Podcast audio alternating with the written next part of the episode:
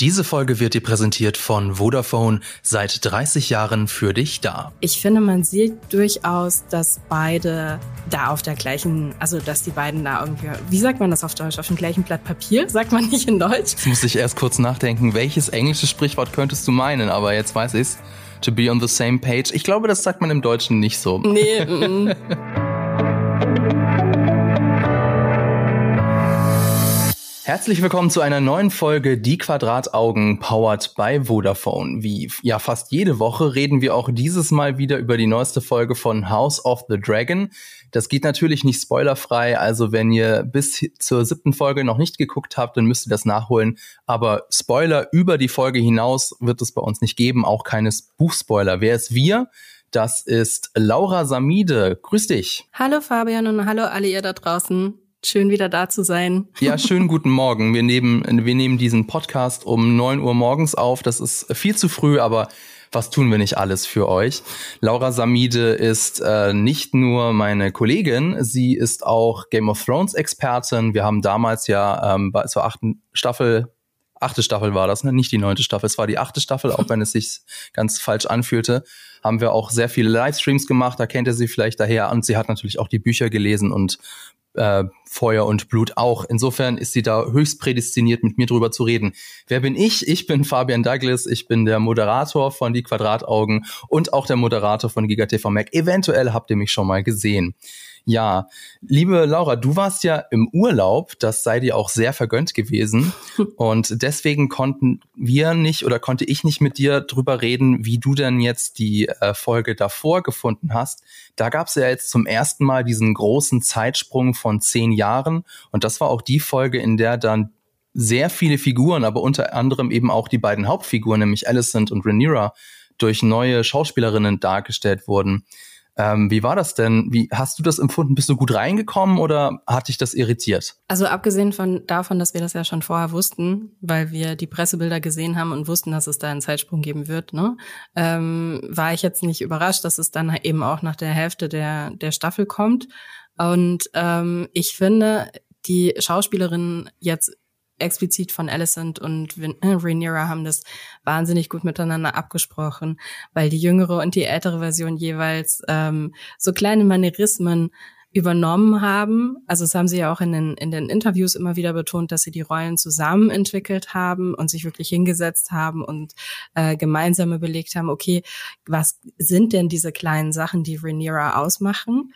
Und ich finde, man sieht durchaus, dass beide da auf der gleichen, also dass die beiden da irgendwie, wie sagt man das auf Deutsch, auf dem gleichen Blatt Papier, sagt man nicht in Deutsch, aber dass die beiden sich abgesprochen haben miteinander. Sowohl bei Alicent als auch bei Rhaenyra. Jetzt muss ich erst kurz nachdenken, welches englische Sprichwort könntest du meinen, aber jetzt weiß ich's. To be on the same page. Ich glaube, das sagt man im Deutschen nicht so, nee, aber mir fällt jetzt spontan auch keine deutsche Entsprechung ein. Vielleicht sie sind beide auf derselben Wellenlänge. Na? Ja. Ähm, fand ich ganz interessant, weil ähm, also ich habe natürlich auch vorher gegoogelt, okay, wer spielt jetzt eigentlich wen?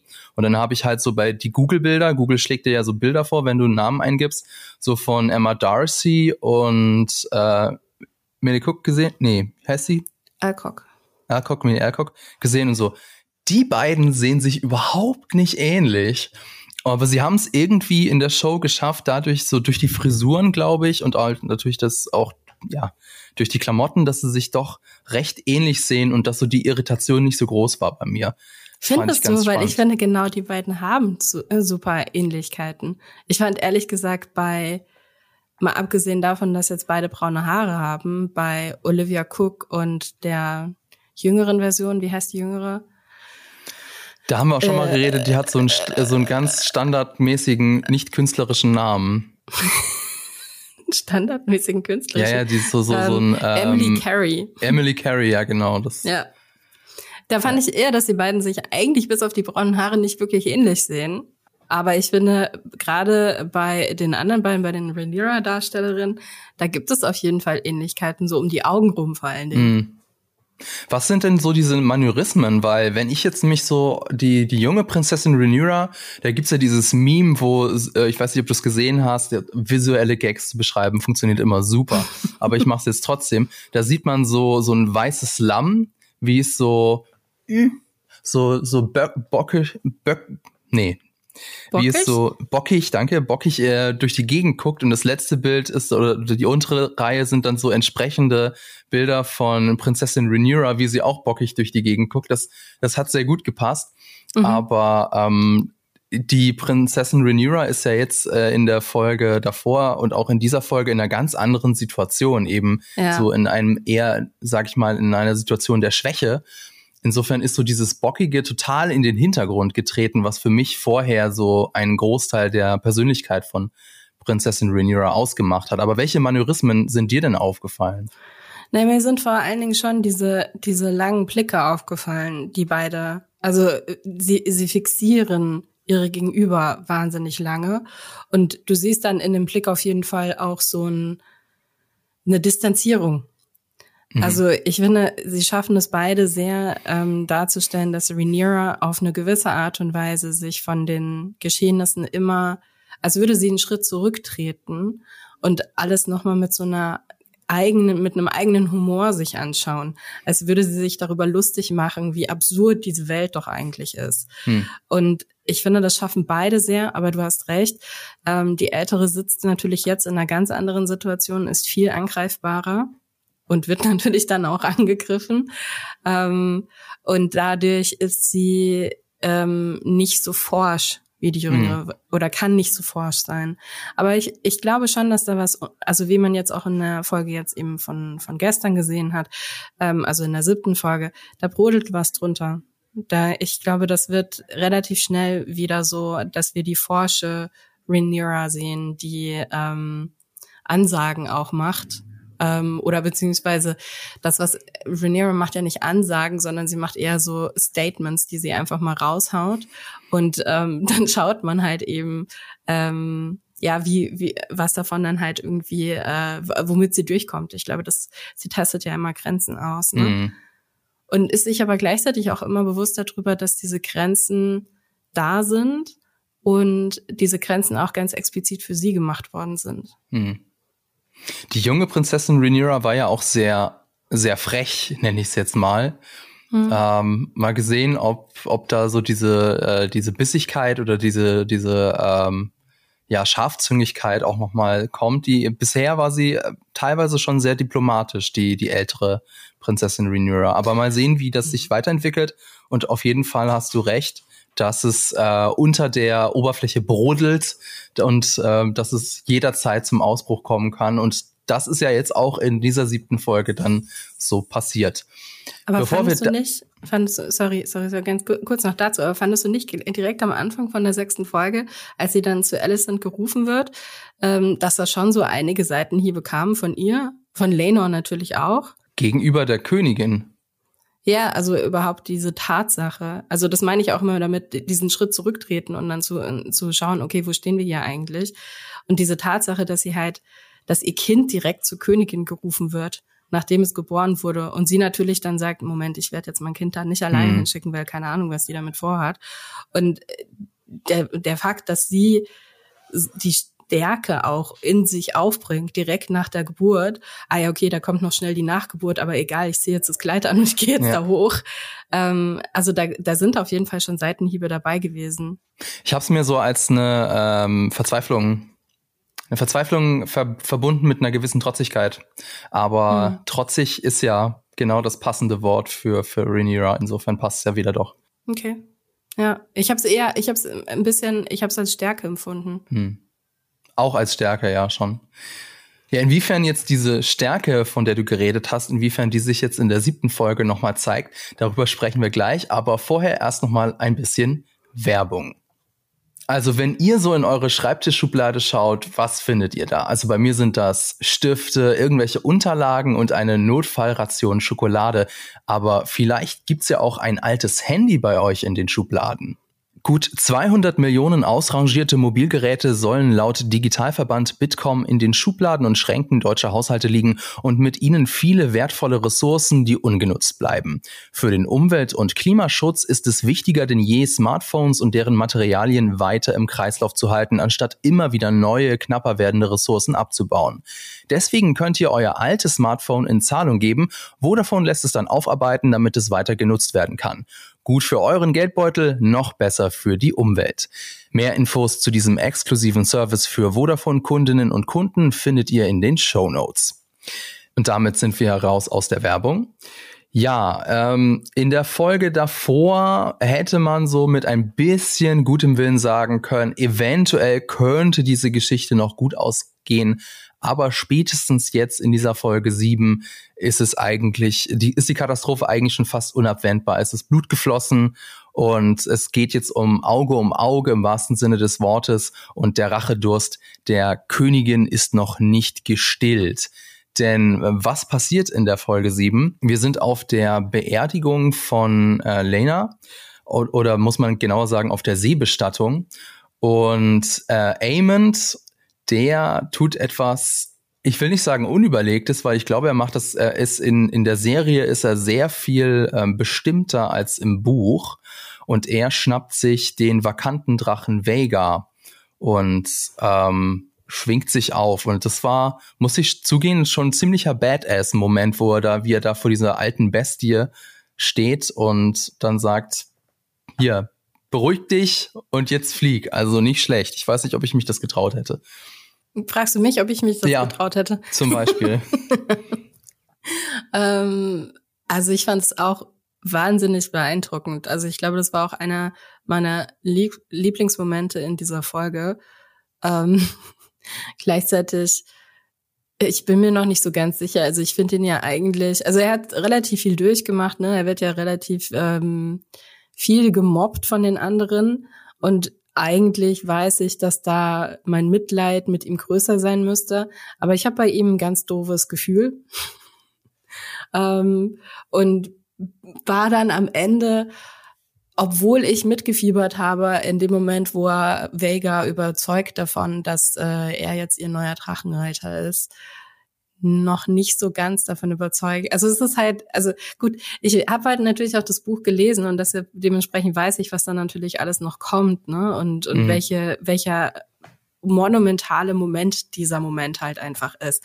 Was es eben einfach, was es für eine Bedeutung hat, dass eben jetzt Amond auf dem größten und ältesten Drachen, der jetzt im Moment gerade lebt, sitzt und was es natürlich aber auch auf die Töchter von Lena aus, ne, was es für eine Auswirkung hat und, und ähm, dementsprechend habe ich diesen Moment sehr genossen einerseits, aber auch gleichzeitig gefürchtet.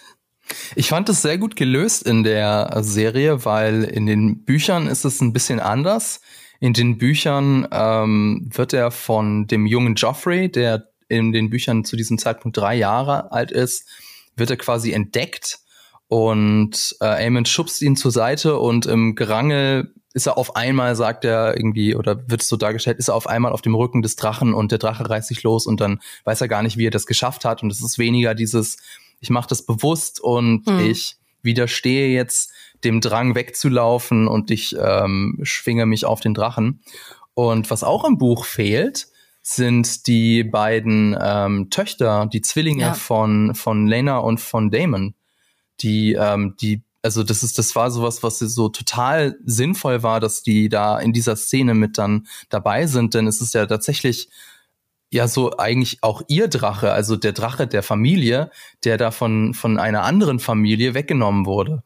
So von sehr, also für mich vollkommen sinnvoll, dass die, dass die dabei waren, denn was passiert natürlich, wenn man mit so einem riesigen alten Drachen durch die Gegend fliegt? Das äh, bleibt nicht unentdeckt. Und dann auf der, bei, als, als äh, Amond dann wieder landet, dann wird er erwartet, nämlich von den Zwillingen und von Jace und Luke. Und Joffrey ist äh, noch zu klein in der Serie, deswegen ist er nicht dabei. Und dann entspinnt sich eine Prügelei. Und in dieser Prügelei ähm, verliert Amon schließlich sein Auge. Du hast ja ähm, das Buch gelesen und deswegen wusstest du ja, dass das kommt. Hattest du dir das auch so vorgestellt oder weil es wird ja im, im Buch noch ein bisschen anders dargestellt als jetzt in der Serie. Wie, wie war das? Wie fandest du das in der Serie gelöst? Ich fand es in der Serie interessanter gelöst als im Buch, muss ich sagen. Also genau, weil eben auch die Töchter von Damon und äh, Lena dabei sind, weil sie werden natürlich, also beide werden im Buch ja so ein bisschen vernachlässigt. Ähm, und spielen auch nicht so die größte Rolle, spielen eine Rolle, aber nicht die größte Rolle. Und ähm, ich finde es völlig legitim, dass sie da eine größere Rolle spielen, auch weil Lena zum Beispiel, ihre Mutter hatte ja den größten Badass-Moment der letzten Folge, mhm. als sie sich dann vor Vega hinstellt. Und da ist ja, also so wie ich das im Moment gerade lese, werden die beiden eventuell auch so aufgebaut. Ich weiß nicht, erinnerst du dich daran, im Buch gibt es ja später diese Figur von Nettles, Soweit bin ich nicht. Das habe ich, äh, stimmt, da warst du nicht in der Podcast-Folge mit dabei. Ich habe in der vorherigen Podcast-Folge und davor, glaube ich, auch nochmal erwähnt, dass ich äh, erst die Serie gucke, erst die neue Folge und dann ah. im Buch bis zu der Serie, bis zu den Ereignissen nachlese, um dann nochmal ja, ja, eine okay. andere Perspektive zu haben ja. und um mich nicht auch noch zu spoilern. Deswegen ähm, kann ich gar keine ähm, jetzt großen Aussagen darüber treffen, was jetzt dann später im Buch noch kommt, weil mhm. ich weiß es nicht. Okay, ich finde, also Nettles ist für mich kein Spoiler, weil es ist einfach nur eine Figur, die dann später im, im äh, Tanz der Drachen auftauchen wird und die auch aus Valyria kommt und eventuell auch äh, Valarian Blut hat.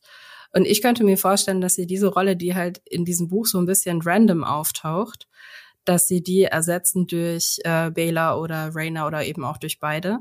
Und dementsprechend macht es Sinn, sie jetzt auf eine andere Art und Weise nochmal zu etablieren und auch als ähm, als Drachenreiterinnen zu etablieren und eben aber auch als diejenigen, die einen Anspruch eigentlich auf Vega haben hätten können.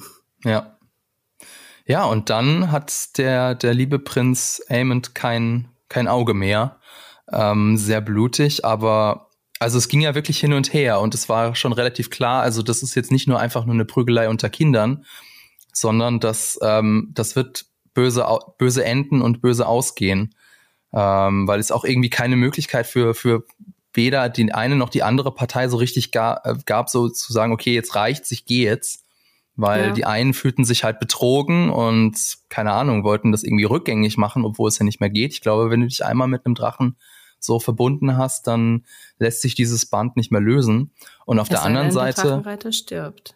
Dann würde es gehen. Ja, genau, aber dann da, dadurch muss er eben sterben. Ich weiß nicht, ob den Kindern das so bewusst war. Und auf der anderen Seite hast du eben Aemond, der wahrscheinlich auch durch äh, Alicent die ganze Zeit gesagt bekommen hat, ja, die wollen eh nur an dein, Le also dir ans Leder. Das heißt, äh, die sind super gefährlich.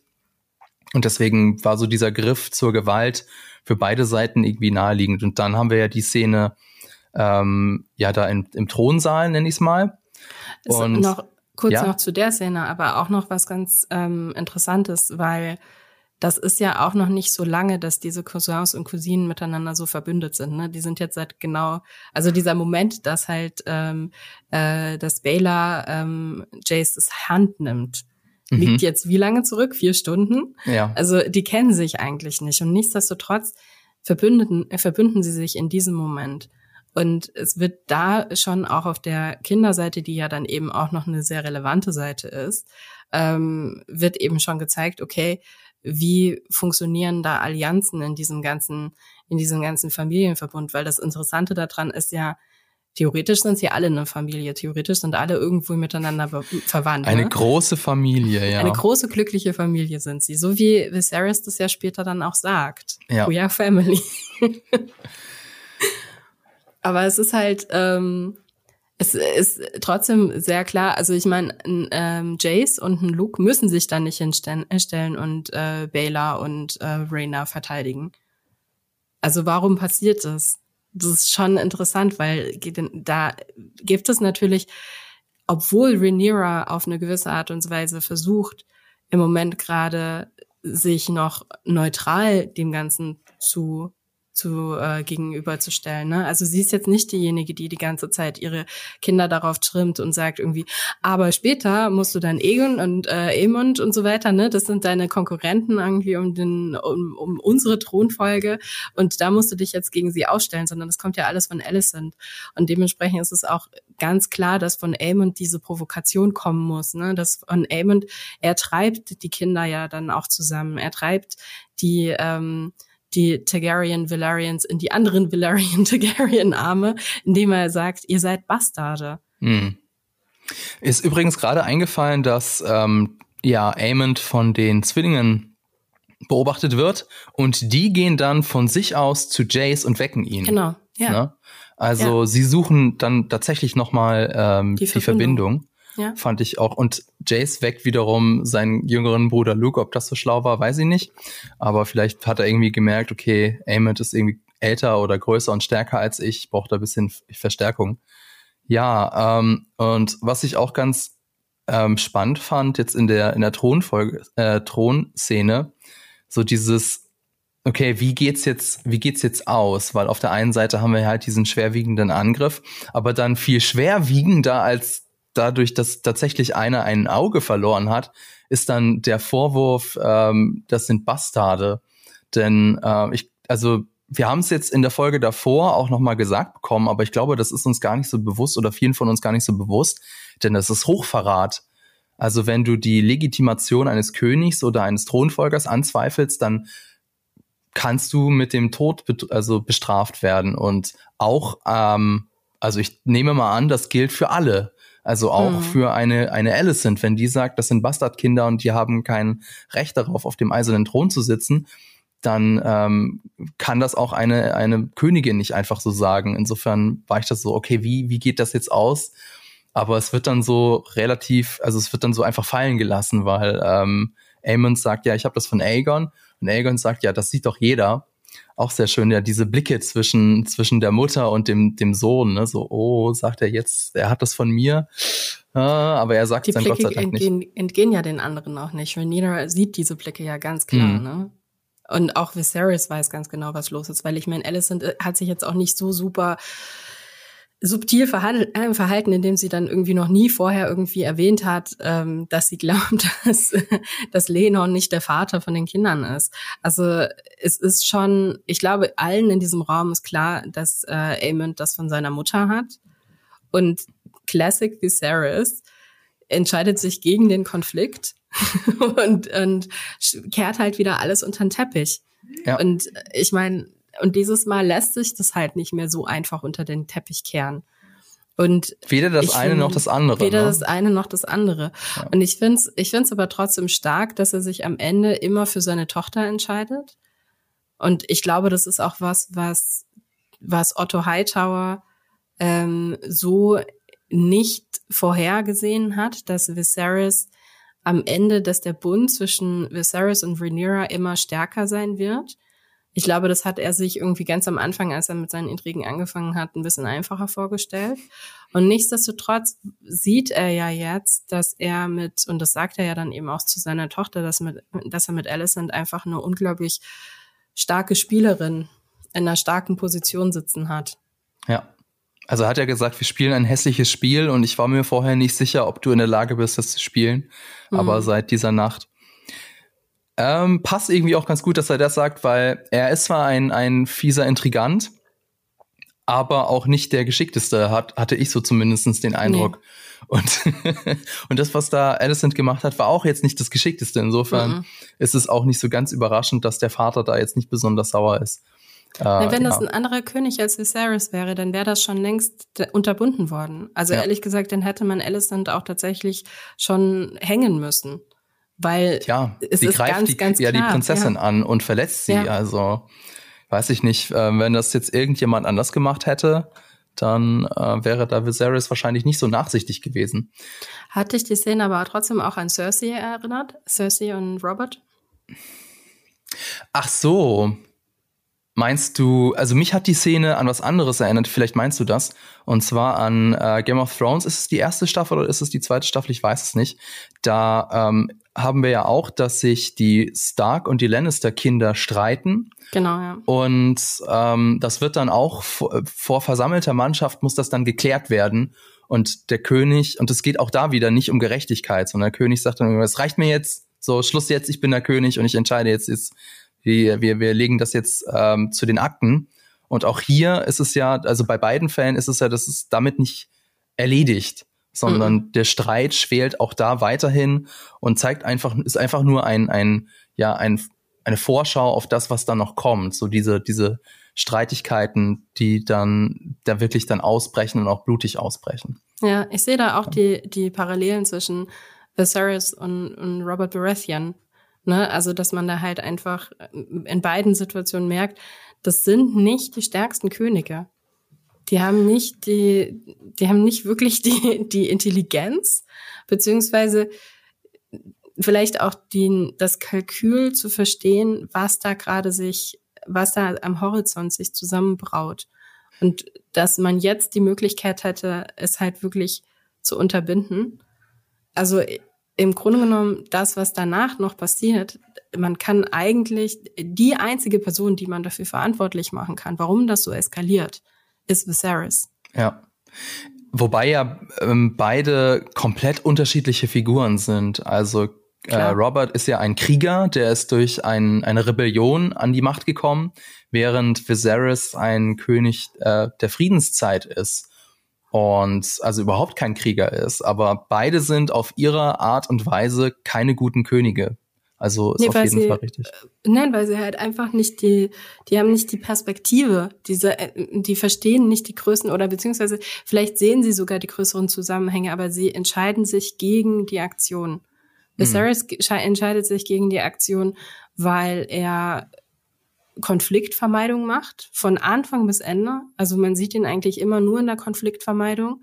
Er geht nicht in den Krieg, er hilft seinem Bruder nicht. Er wird immer nur dann wirklich aktiv, wenn, ähm, wenn er das Gefühl hat, jetzt kann ich gar nicht mehr anders. Ja, also in dem Moment, wenn ähm, wirklich Sachen angegriffen werden, die er liebt, also wenn äh, Emma ähm, seine Frau äh, angegriffen wird, wenn Rhaenyra, seine Tochter angegriffen wird, das sind die Momente, da wird er aktiv. Ansonsten lässt er immer einfach alles gerne mal so laufen beschwert sich dann darüber irgendwie, oh, immer diese ewige Politik und so weiter. Und Robert Baratheon, ja, genau, der ist durch eine Rebellion König geworden. Ne? Also ich meine, ich glaube nicht, dass der jemals, also am Anfang vielleicht einen Anspruch hatte, König zu sein, weil es natürlich ein, ein gewisses Prestige mit sich bringt und ähm, mehr Wein und mehr mehr Wildschwein und so weiter mit sich bringt. aber ich glaube, also richtig ja. mehr Turniere, aber so richtig Bock auf diese ganze Politik hat er ja auch nicht. Nee. Ja. Ähm, wer auch keinen Bock mehr hat, äh, beziehungsweise ähm, apropos König oder späterer König, dann müssen wir auf jeden Fall über die Ermordung von Lena reden. Denn auch hier ist wieder eine Sache, wo sich die Serie von den Büchern unterscheidet, vom Buch unterscheidet. Ähm, aber vielleicht erstmal, was passiert. Also ähm, die Szene davor haben wir noch, dass Laenor sagt zu seiner äh, Prinzessin Rhaenyra, ja, ich war nicht immer an deiner Seite. Das ist auch so geil, was Rhaenyra sagt. Das könnte denn, das könnte das Motto deines Hauses sein. So, I should have been there for you oder so. Das mhm. ist so, so gut. Ähm, aber ich, ich weiß, du brauchst einen starken Ehemann und, und ich dachte so, okay, das heißt, ich werde jetzt verstärkt für dich da sein und ich werde mich so einsetzen. Aber das setzt irgendwie einen Gedankengang in ihr ähm, so dass der sich da so beginnt zu manifestieren. Und dann wird, ähm, inszeniert Rhaenyra zusammen mit ihm und mit Damon seinen Tod. Und da wollte ich mal fragen, also ich fand es irgendwie ähm, spannend, vor allem dahingehend, was beim ähm, Buch anders passiert ist.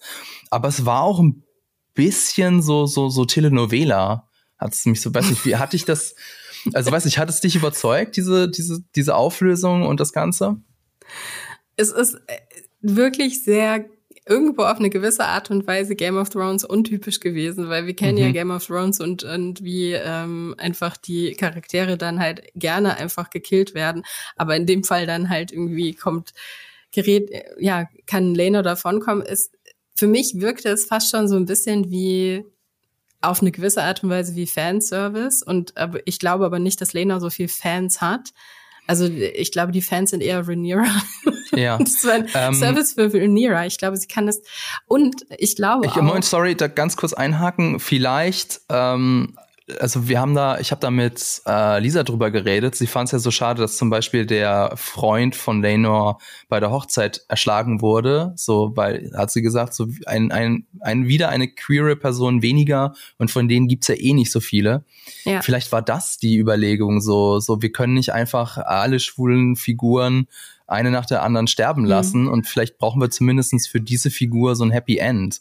Könnte ich mir auch überlegen, dass das eine der, das war bestimmt nicht die einzige Überlegung, aber dass das eine der Überlegungen war. Du schüttelst den Kopf, glaubst du nicht? Nee, ich glaube, es hat eine andere dramaturgische Bedeutung. Und zwar, dass wir Rhaenyra nicht als Killerin etablieren. Und ich habe noch eine andere und noch einen anderen und zwar ähm, eine andere Überlegung und zwar also man muss dazu ja mal sagen vielleicht kann ich das jetzt einfach mal so sagen äh, in den Büchern ist es anders also in den Büchern ist es auch so, nee, in den Büchern ist es ganz klar, dass Lena gestorben ist und in den Büchern ist auch ganz klar, dass sein Freund Sir Karl der, der Täter ist, weil es passiert in der Gewürzstadt am helllichten Tag und äh, bei mehr, vor mehreren Zeugen. Nein? Aber Doch? Aber es ist ja trotzdem, also ich meine, das Buch ist ja eine Zusammenfassung von einem Meister. Also dementsprechend, wir wissen auch nicht hundertprozentig, ob das stimmt, ne? Weil der stand ja auch nicht daneben, sondern das ist ja, das der beruht sich auf, äh, beruft sich auf Augenzeugenberichten. Und wer weiß, vielleicht waren die alle gekauft. Ne? Also äh, so hundertprozentig wissen wir nicht, dass Lenor tot ist in den Büchern. Okay, ich hab's, ich hab's anders gelesen. Ich hatte mehr gelesen, so dass die Frage so, was ist hier Wahrheit, was ist ähm, ja Lüge oder so, das war weniger, dass er tot ist, sondern wenig, sondern mehr, wer ist dafür verantwortlich. Hm. Und das ist, hier ist wieder die Serie so ein eigener Twist von dem, was im Buch passiert. Denn ähm, im Buch wird auch die Theorie aufgestellt. Ich glaube, von es ist wieder Pilz, der, der ist wieder für die für die krassesten Theorien zuständig. Ähm, der sagt, dass es eventuell Damon war, weil er ähm, Rhaenyra heiraten will. Und in der Serie wird es ein bisschen abgeändert, dadurch, dass er derjenige ist, der dann also äh, Sir Karl das Geld gibt und auf ihn zukommt und äh, und er ist ja auch derjenige, der der einen Diener tötet, weil wir eine Leiche brauchen, ne? Ja. Ja. Ähm, aber was ich ganz interessant fand, ist, dass das Buch und die Serie hier die, äh, die Reihenfolge ändert. Also im Buch ist es so, erst stirbt Lenor, dann passiert das mit Aemond und danach erst stirbt Harwin Strong. Und in der Serie ist es ja anders. Es erst stirbt Harwin Strong, dann ist das mit Aemond und dann stirbt, stirbt Lena.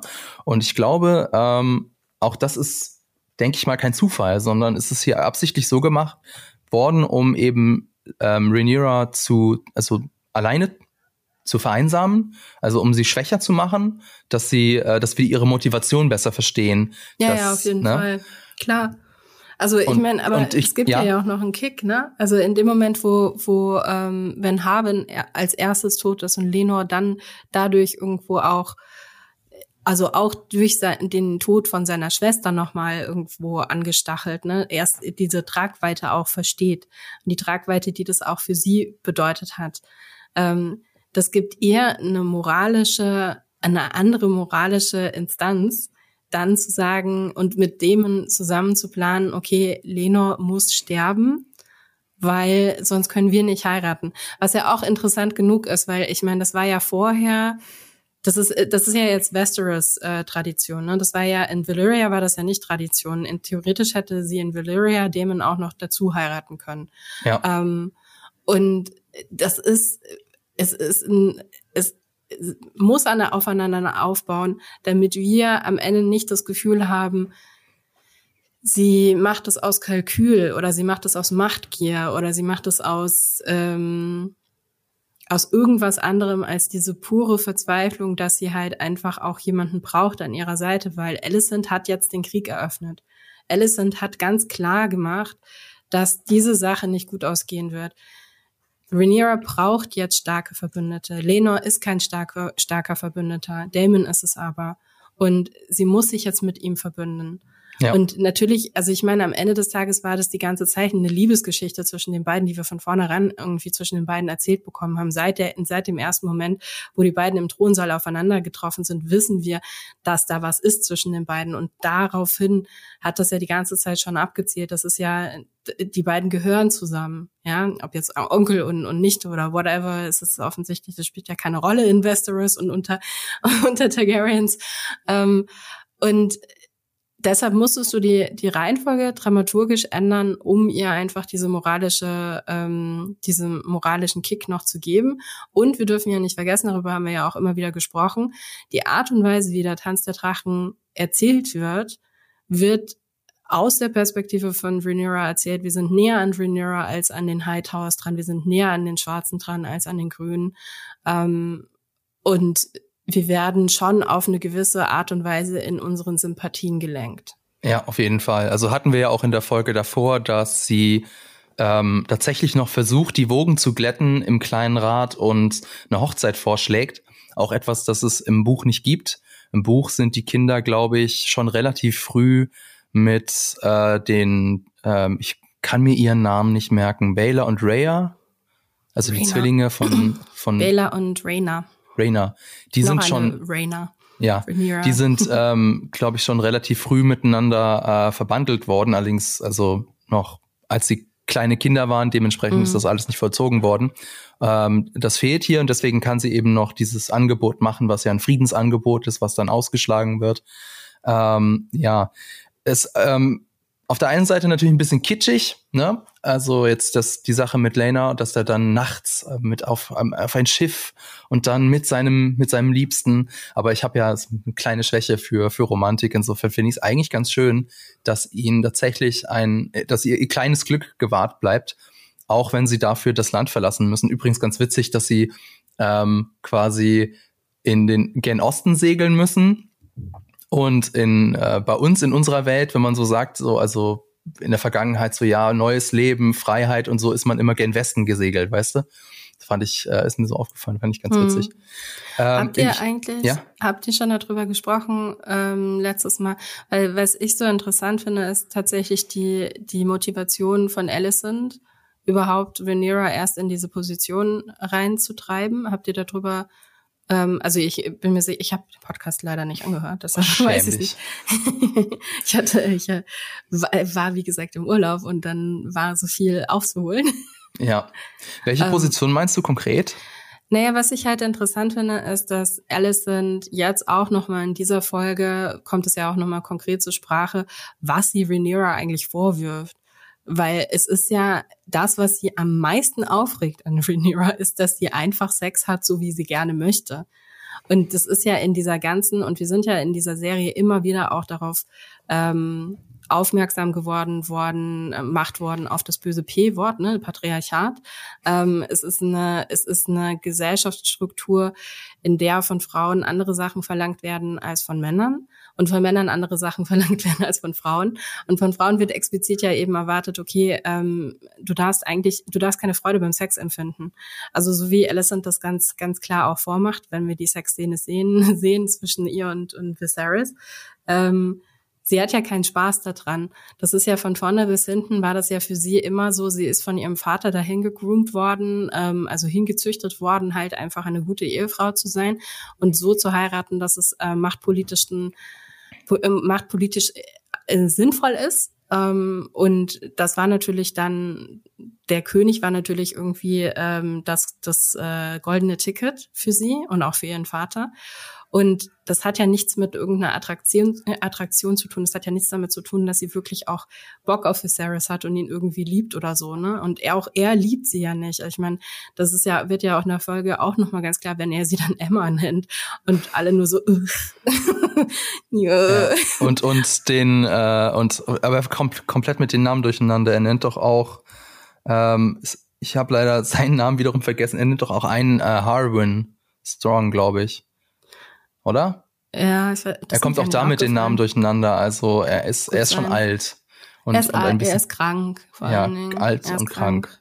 Ja. Naja, und, und wir haben auf der anderen Seite Rhaenyra, die sich nimmt, was sie will und wirklich auch durch Damon dann gezeigt bekommen hat, Sex kann Spaß machen.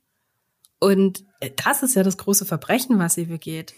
Dass dieser ganze, dass diese ganze Feindschaft zwischen den Frauen darauf beruht, dass die eine der anderen vorwirft, du vögelst jetzt hier einfach mit allen querbeet rum und hast auch noch Bock drauf und hast Spaß daran. Das kann nicht sein. Das geht gar nicht. Und ich darf das nicht.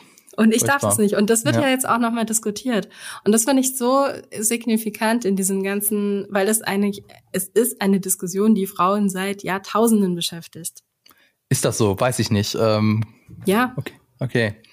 Ähm, übrigens fand ich auch ganz witzig, dass, also Sex macht dir keinen Spaß, aber ich hatte das Gefühl, auch so die, ähm, das ganze, der ganze Rest, also dieses ganze Intrigieren macht dir auch keinen Spaß. Ne? Also sie ist jetzt nicht Königin geworden, weil sie sagt so, ich, äh, ich finde es total geil, hinter den Kulissen Strippen zu ziehen, sondern sie ist es so geworden, weil ihr Vater sie dort dahin gebracht hat und hingeschoben hat. Und mhm. der ganze Rest, zumindest finde ich das jetzt, das macht sie so aus einer empfundenen Notwendigkeit heraus und eine empfundene Notwendigkeit, äh, sich und das Erbe ihrer Kinder zu verteidigen. Ja, auf jeden Fall. Ja. Und ich finde es ist auf jeden Fall sehr viel besser, diese, ähm, dieser Streitpunkt als der, einer der Streitpunkte im Buch. Erinnerst du dich? dass äh, Rhaenyra und Alicent oder Rhaenyra kann Alicent auch nicht leiden, weil Rhaenyra dick geworden ist durch die Schwangerschaften und Alicent ist schlank geworden, ist äh, schlank geblieben. Ja, das ist äh, sehr schlau, dass sie das rausgehalten haben. Ja.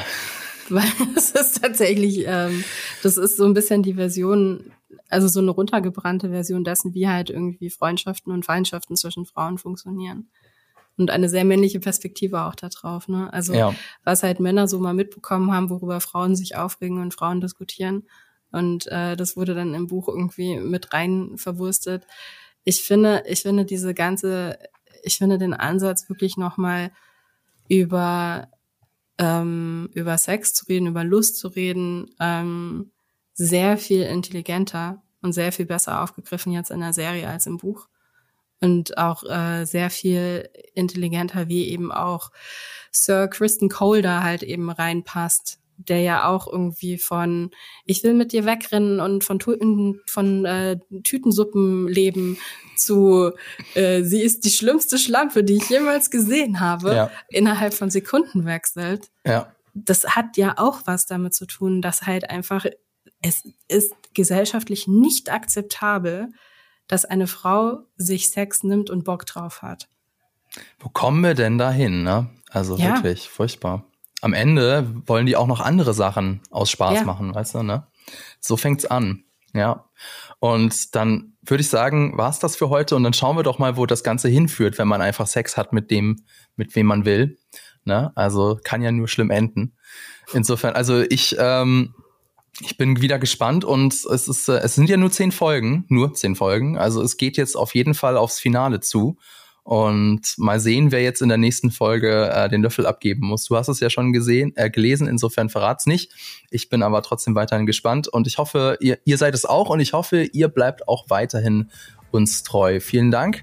Also, wenn es euch gefallen hat, dann lasst uns doch einen Kommentar da, schreibt uns eine Rezension bei Apple Podcast oder folgt uns bei Spotify.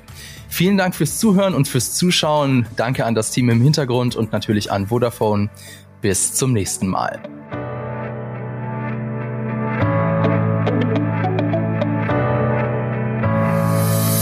Diese Folge wurde dir präsentiert von Vodafone, seit 30 Jahren für dich da.